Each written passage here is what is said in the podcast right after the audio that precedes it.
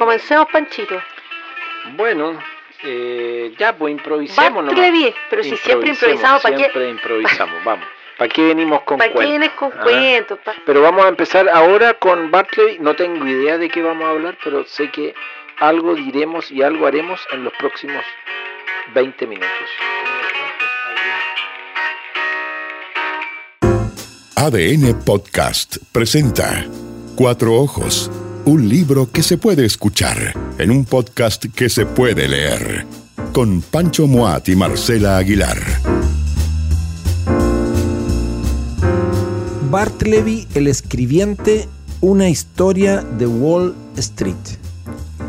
Oye, esta historia es de 1853. Sí. Y es un- decir, 170 años atrás. Claro, justito. Eh, y es una historia que se lee hoy como si fuera, como si, si hubiese sido escrita ayer. Eh, ¿Por qué estamos haciendo un capítulo de Cuatro Ojos, nuestro podcast de libros y autores, sobre Bartleby el escribiente o Bartleby el escribano, una historia de Wall Street? No sé por qué decidimos hacer este capítulo, Pancho. Yo A- tampoco. aparte, aparte de que nos gusta mucho la que historia. Eso es, po.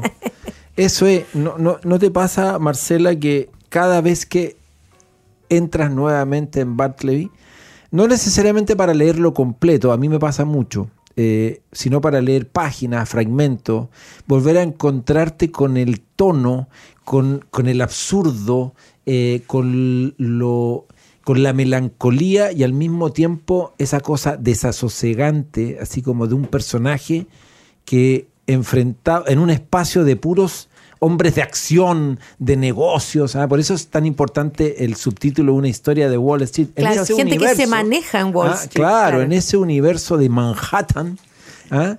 hay un sujeto que se niega, pero que se niega no echando la foca, sino construyendo una frase que además admite, eh, al menos en las muchísimas traducciones que hay de Bartleby, dos eh, maneras de decirlo en español distintas, ¿no? Él preferiría no hacerlo y él preferiría que no. Ya entraremos después en las disquisiciones sobre por qué una, por qué la otra, cuál es mejor.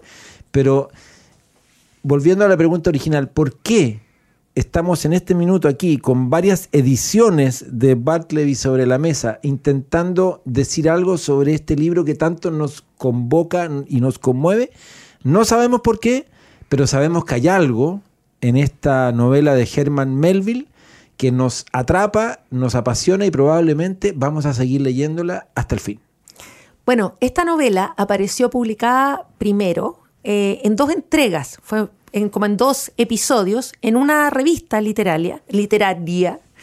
Eh, y algo importante sobre Bartleby es que cuando él dice preferiría no hacerlo, no es que él se niegue a hacer Solo cosas que no le gustan. A, a ejecutar la orden que le han Claro, no es, no es simplemente como un capricho de, no, yo no quiero hacer esto, pero me dedico a hacer otras cosas. No. Él está en, en una situación de inmovilidad eh, que es muy curiosa, que, que a toda la gente que le, le rodea le empieza a generar ruido, lo empieza a incomodar, porque él está instalado ahí en un rincón de la oficina detrás de un biombo, ¿verdad? Eh, él al comienzo transcribe. Es un copista, ¿no? Claro, un copista, ta, ta, transcribe documentos legales. Eh, Hasta que pero, claro, él, él primero empieza a eh, declinar eh, muy respetuosamente ciertas invitaciones que le hace su jefe a eh, discutir cosas, contrastar documentos, etcétera. Eh, pero de a poco también deja de copiar, de a poco deja de comer. va progresando. Claro, como que esta inmovilidad suya, esta renuncia suya, empieza como a expandirse a otros ámbitos de su vida. Eh, y, y, insisto, no es, una, no es una renuncia simplemente a las cosas que no les gusta, no le gusta hacer, sino que eh, él empieza como a renunciar de a poquito a, a todas las eh, pequeñas funciones, los pequeños rituales de la vida cotidiana. Es un hombre solo. Es un hombre solo, en algún minuto su jefe descubre que está durmiendo en la oficina, eh, pero además no hay ninguna explicación a este misterio, al misterio de por qué Bartleby eh, renuncia, por qué Bartleby preferiría no hacerlo. Y sabes que ahora, releyendo para este capítulo eh, la historia, y sus interpretaciones, porque hay muchísimas interpretaciones sobre por qué Bartleby es como es. Eh, bueno, la- estas explicaciones van desde eh, diagnósticos médicos, ¿verdad? Psiquiátricos, Psiquiátricos, que pueda tener una depresión, que tal vez tiene algún tipo de trastorno. Uno- Pero- tratamos de buscarle la razón, ¿no? Así claro, de- o sea, ¿qué le pasa a esta persona? Eh, ¿Por qué es como es? hay explicaciones, hay una explicación muy bonita que dice que Bartleby es un fantasma, que tal vez Bartleby no está vivo, no, no, está, no está acá y por eso se comporta de esa manera tan rara. Eh, y explicaciones sociológicas, eh, Muchas. anticapitalistas. Muchas. o sea. Bartleby como un- una especie de proto-revolucionario. eh, que, que no sé, no sé, podría serlo, pero, pero en un sentido muy melancólico. Y, y es también muy interesante que esta historia está contada desde la óptica de un tipo que está bastante bien instalado en el mundo de Wall Street, un abogado que tiene un trabajo eh, tranquilo, un buen pasar, un tipo con una vida ya resuelta, que tiene unos empleados que uno, uno tiene, de verdad, se enoja en las mañanas y el otro se enoja en las tardes, entonces más o menos tiene, tiene armonizada su oficina. Y llega este, Se le descoloca este el señor, mundo. claro, y le desarma todo. Se lo porque- trastorna todo. por- y él no logra entender qué le pasa, al punto de que los otros empleados le dicen, oye, pero a este gallo hay que echarlo. Obvio. Y nunca, no se atreve a echarlo, no se atreve a sacarlo de la oficina. Le da miedo. Le da, claro, hay, hay ahí un- y hay, y hay esta sensación de que está ocurriendo algo aquí que él no entiende. Al punto de que en algún minuto él tiene que trasladar toda la oficina a otro lugar para poder alejarse de Para Bartleby. sacar a Bartleby, de, sacárselo de encima. O sea, Bartleby se queda y él se tiene que ir. Eh, y es una historia eh, que tiene además un epílogo. Yo voy a contar el epílogo. eh, en que el narrador eh, lanza, el cubra, una, una posible explicación que, por supuesto, que es muy lindo igual. es muy bonita. Por supuesto, todos entendemos que es una explicación entre tantas. eh, pero claro, él dice, me llegó el rumor de que Bartleby eh, trabajó antes en, un- en la oficina postal, en la oficina de correo, y estaba encargado de las, de las Cartas las cartas descartadas, Claro. claro. Las cartas que no llegaron a destino, que, era- que eran devueltas. Es preciosa la explicación, en todo caso, independiente de que, de que haya sido así o no, o de que uno quiera contentarse con una versión. Fíjate que, a ver, dentro de las muchas ediciones que hay de Bartleby está, ¿no es cierto?, la que tradujo al español Roberto Castillo, ¿no?, al escritor chileno radicado en Estados Unidos hace ya muchos años, Roberto Castillo Sandoval autora además de extraordinarias eh, Novelas. novelas como Muriendo por la dulce patria mía, ¿no? A propósito de este personaje inspirado en, en Arturo Godoy, ¿no? Un boxeador, Eh, claro. Exacto. Y, y bueno, en, en- en la versión y en la edición y en la traducción de Roberto Castillo Sandoval, eh, él dice, entre otras cosas, al final, notas prescindibles sobre esta traducción. Y son cuatro puntos. El de motivaciones y criterios. Cita a Melville. Y aquí esto te va a gustar, eh, Marcela, en su ensayo Hawthorne y sus musgos, escrito tres años antes de la publicación de Bartleby, Herman Melville señala, si magnifico a Shakespeare, no es tanto por lo que hizo, sino por lo que no hizo o por lo que se abstuvo de hacer. Porque en este mundo de mentiras, la verdad se ve forzada a volar como blanca paloma asustada en los bosques y solo se revelará ante miradas habilidosas como la de Shakespeare y otros maestros del gran arte de contar la verdad, aunque sea a escondidas y a retazos. Es bonita la, la cita porque tiene tanto que ver con la construcción de este personaje y tanto que ver con lo que tú acabas de decir, de- desde dónde se cuenta y cómo se cuenta la historia. Bueno, Melville escribió esta historia eh, sumido ya en, en un estado mental, digamos, Venía- emocional. venía en Sí, caída. Un poco, sí, un poco, un poco. En bajón. eh, sí, eh, un poco negativo, digamos, de, de decepción, de, de, eh, un poco descorazonado. A él, a él le había ocurrido que mm, cuando joven él se embarcó, hizo, vivió como muchas aventuras, digamos, en, eh, eh, fue marino, ¿verdad? Eh, Y eh, a su regreso de estos viajes, él publicó un par de novelas que en realidad fueron leídas como crónicas de viaje. Él, él era, se le consideró como un cronista marítimo. Un libro de aventura. Libros de aventura. y fueron muy bien recibidos. Y esto ocurrió cuando él era muy joven. Y se hizo muy popular. Se hizo muy popular. Taquillero, autor taquillero. Entonces, después de eso, él dijo, ya, no, no voy a escribir más de eso, voy a empezar a, a hacer novela un poquito más elaborada. A cabecearme un poco más. Trató de, de hacerlo y le fue mal. Fue castigado por el público. o sea, la gente no entendía qué estaba tratando de hacer si además él iba también con estas otras novelas Venía de de aventura. esta otra claro. historia. Y De esta otra tradición. bueno, y a él le pasa que, eh, bueno, escribe, escribe Bartleby, escribe también Benito Sereno, que, que es otra novela breve, y escribe Moby Dick. Y Moby Dick es un desastre, es un desastre en términos de público, de crítica, nadie entiende lo que hizo, además es una obra gigantesca, así de muchísimas páginas, se demoró un año y medio en terminarla, él tiene estos capítulos, ¿verdad?, que hacen esas descripciones exhaustivas de cómo funciona la ballenera, cómo, de los barcos, describe los barcos, habla de los cetáceos, o sea, es eh, una locura porque es un libro que eh, tiene muchas digresiones, como que los capítulos van a distintos, profundizan en distintos temas. Entonces tiene una historia central, pero es como que hay que darse el tiempo, tener la paciencia de seguir leyendo para eh, poder continuar hacia donde nos dirige esa historia. Bueno, entonces le va pésimo con Moby Dick.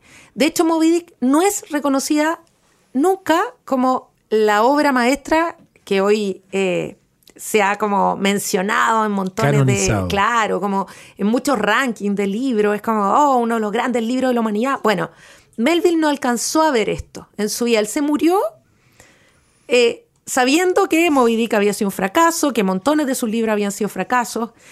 No tenía cómo mantener a la familia. Finalmente le consiguieron. Parece que el tipo además pasaba enojado, tomaba mucho en la casa, gritoneaba a todo el mundo. Entonces le consiguieron un trabajo de aduana, como de agente de aduana, un trabajo de oficina, un poquito como Como, Barclay. como Barclay. Y, y él mantuvo ese trabajo como 18, 19 años, estuvo ahí instalado hasta que su mujer heredó unas plata y él pudo Zafar. zafar, jubilarse, digamos, pero nunca volvió a tener el mal. reconocimiento que tuvo cuando era joven. No, lo pasó mal. Y muy amargado, esa sensación de fracaso permanente. Eh, bueno, y de hecho él mantuvo ese trabajo, eh, digamos, ese trabajo burocrático, gracias a que un admirador suyo, un señor que leía sus, sus novelas, eh, lo protegió para que no lo echaran de ese trabajo. O sea, eh, y él al final eh, estaba escribiendo una novela que, que no terminó, que fue publicada en forma póstuma y que fue reconocida como una obra maestra. Y luego de su muerte empezó todo este eh, como Este auge, esta este auge, recuperación. esta de la recuperación de la obra de, de Melville. Eh, entonces, un tipo muy poco exitoso en su vida, mientras estuvo Pero- vivo. Pero claro, que no, no conoció, salvo cuando era muy joven, que sí lo vivió. Pero yo diría que lo bonito, yo diría que el gran éxito de, de Melville es no haber renunciado a ser el escritor que quería ser. Yo creo que esa primera, eh, con todas las dificultades que, que eso le puede haber significado, y porque lo dice uno desde acá a, a la distancia, cuando él ya, ya no está aquí sobre la tierra, está en sus libros. Pero muy difícil sostener ese proyecto bien, suyo, ese proyecto bien, literario. Pero claro. ese proyecto literario hoy día a uno le permite decir aquí, en este micrófono y en esta grabación, por ejemplo, que si alguien nunca leyó todavía a Melville, perfectamente puede arrancar con Benito Sereno y con Bartleby, que Sí, son dos textos libros breves, cortos que te van a dejar un rato largo pensando Sí. te van a, te van a, tú dices, pero ¿por qué, por qué Bartleby es como es? ¿Por qué dice lo que dice o deja de hacer todo lo que deja de hacer? ¿Por qué, por ejemplo, Enrique Vilamatas, ¿no es cierto? De pronto escribe una novela que es muy divertida, que se llama Bartleby y compañía, a propósito de los Bartlebys de la literatura, es decir, cómo Bartleby se convierte, ¿no es cierto?, en un sustantivo, ¿no es cierto? En un síndrome, se habla del síndrome, el de Bartleby. lo- de los, porque así como hay escritores incontinentes que escriben y escriben y escriben mucho más incluso de lo que debieran, están aquellos que dejan de escribir o renuncian a escribir o nunca escriben. Ah, Y es divertido que, que- que en ese sentido el propio Vilamata hable de escritores, escritores sin obra. Ah, Oye, es muy bonito este libro, Es Bartleby bonito, es y, bonito. y compañía, que es un libro que apareció por primera vez en, en el 2000. Sí, así es. Eh, y tiene varias cosas interesantes. Primero, em, tiene un narrador que es em, una invención, digamos. Claro. Eh, pero eh, es un narrador que va comentando historias reales que ocurrieron de distintos escritores eh, de muy distintas épocas. Em, entonces él, por ejemplo, recupera esta historia eh, famosa de, de Juan Rulfo, Ah, del tío Celerino. Claro, Juan Rulfo que escribió eh, eh, El Llano en Llamas y Los cuentos del Llano en Llama y Pedro Páramo. Pedro la Páramo. Aparte Eh, de un guion que se le conoce por ahí y, y- que tomó muchas fotos. y el libro de cartas a su Ah, y- mujer que, le, que le publicaron. Aire en las en las colinas. colinas, las cartas a Clara. Ahí está toda la obra. de- Eso, claro, Toda, uno lo dice así como casi. ah, que breve, ¿no? Qué bueno, contundente. y siempre le preguntaban a Juan Rulfo, bueno, ¿por qué no escribe usted más libros si le ha ido tan bien escribiendo los otros libros? Entonces él decía, no, lo que pasa es que a mí, yo tenía un tiro, claro, el tío el tío Celerino, Celer- se me murió. que era el que me contaba la historia y se murió. Entonces ya nadie más me cuenta gran, historia. gran respuesta, Rufo, para evitarse cualquier otra disquisición. que es una muy bonita explicación. Hay otro autor eh, que menciona también Vilamata, que es un autor que dice que cuando él aprendió inglés, eh, se le confundieron las No, eh, lenguas claro. y por eso dejó de, Dejó de dejó de escribir. Eh, bueno, y muchas muchas otras explicaciones.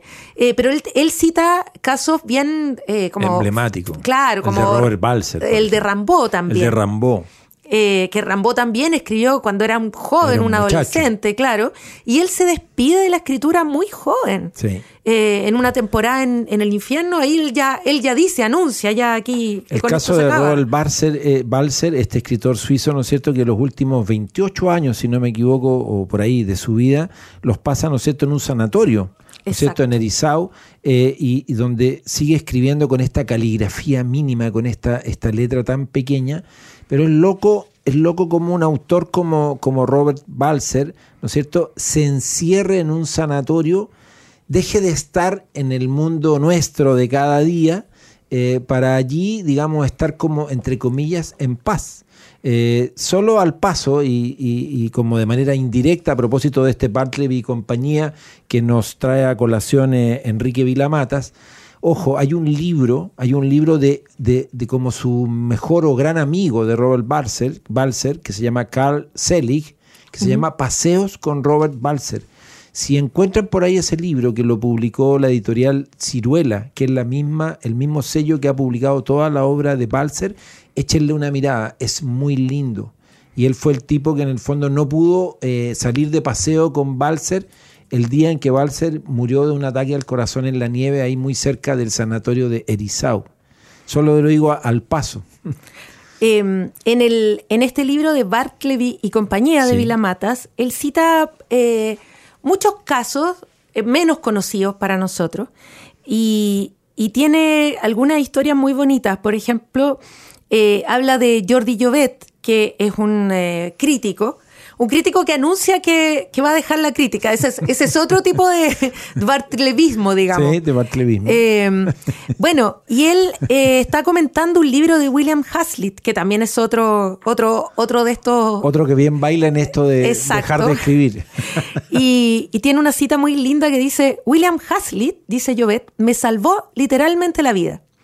Tuve que viajar hace unos años de Nueva York a Washington en la conocida y casi siempre eficaz compañía de ferrocarriles Amtrak y me quedé esperando la salida del tren leyendo en el vestíbulo de la estación un volumen de ensayos de este buen hombre. Me fascinó tanto el capítulo Basta ya de escribir ensayos que perdí el tren. Ese tren descarriló con muchos muertos a la altura de Baltimore. En fin, ¿Por qué leía yo con tanta atención este capítulo? Tal vez ya entonces con la secreta intención de hacerme fuerte en mi vaga voluntad de no escribir nunca más crítica literaria y dedicarme o bien a escribir literatura, utópica ambición en un ser tan falto de imaginación como yo, o bien, sin ir más lejos, hacer carrera de profesor, de lector y más que nada de bibliófilo, que son las cosas que acabo haciendo en la vida absolutamente irrelevante y simplísima que llevo. Oye, ese narrador de Bartleby y compañía al comienzo eh, dice en la página, al comienzo, casi la segunda o tercera página, dice, la idea de rastrear la literatura del no, la de Bartleby y compañía, nació el pasado martes en la oficina cuando me pareció que la secretaria del jefe le decía a alguien por teléfono. El señor Bartleby está reunido. Me reía sola. Resulta difícil imaginar a Bartleby reunido con alguien, zambullido, por ejemplo, en la cargada atmósfera de un consejo de administración. Pero no resulta tan difícil es lo que me propongo hacer en este diario o notas a pie de página, reunir a un buen puñado de Bartleys, es decir, a un buen puñado de escritores tocados por el mal, por la pulsión negativa. Por supuesto, oí Bartleby, donde debería haber oído el apellido muy parecido de mi jefe. Es decir, cómo se sirve de esa ironía, ¿no es cierto?, de, esa, de ese artificio para construir un libro que al final de cuentas igual nos remite al original, ¿no? nos remite a este Bartleby el escribiente o Bartleby el, escribiano, el escribano de Melville, esta novela corta eh, o cuento largo. Tú sabes que en el, esa antología que hizo eh, Richard Ford del cuento norteamericano, eh, escoge un cuento de cada autor norteamericano antologado. Son como 100, no sé, o quizás más. ¿Y de qué elige de Melville? Elige Bartleby está Bartleby en esa antología del cuento norteamericano. No habíamos dicho que Melville era estadounidense, que, eso es un ah, dato, ¿ah? Pucha, cae. Y tiene no, no, es que es un dato porque tiene que ver con alguien que eh, desarrolla este proyecto literario en un entorno de eh, mucho eh, elogio a la productividad y al éxito. Bueno, la traducción de Roberto Castillo Sandoval no es preferiría no hacerlo, a propósito de la frase más recurrente del personaje Bartleby, es preferiría que no. Y aquí viene la explicación que da Castillo al final de, su traducción, publicada en Chile por Weathers, la recomiendo, es una edición ilustrada, dice, otras traducciones optan por la solución preferiría no hacerlo para trasladar al castellano la formulación emblemática I would prefer not to.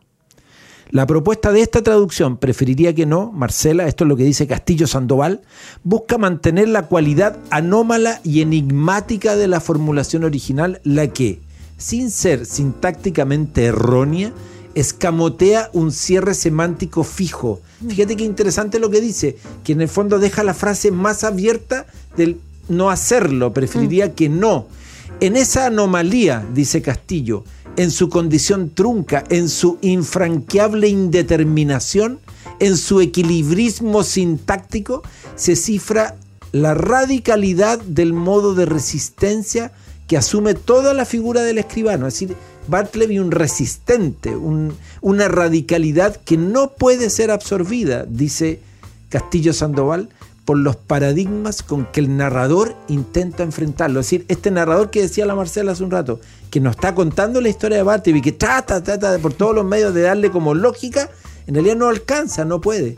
Porque la, frase emblemática de Bartleby la dispara en una dirección que la razón por sí sola no puede eh, cerrarla. ¿no? Y eso es lo hermoso de este libro que podemos leer una y otra y otra vez eh, y, nos va a seguir eh, atrapando. Y yo sugeriría, Marcela, que todos los años eh, nos diéramos el regalo de volver a leer Bartleby y si es necesario el próximo año y si todavía existe este Cuatro Ojos, haremos un nuevo Cuatro Ojos dedicado a Bartleby. No sé, Pancho, yo preferiría no serlo.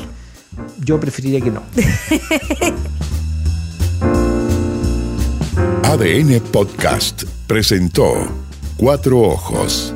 Libros que se hacen escuchar en un podcast que se puede leer con Pancho Moat y Marcela Aguilar.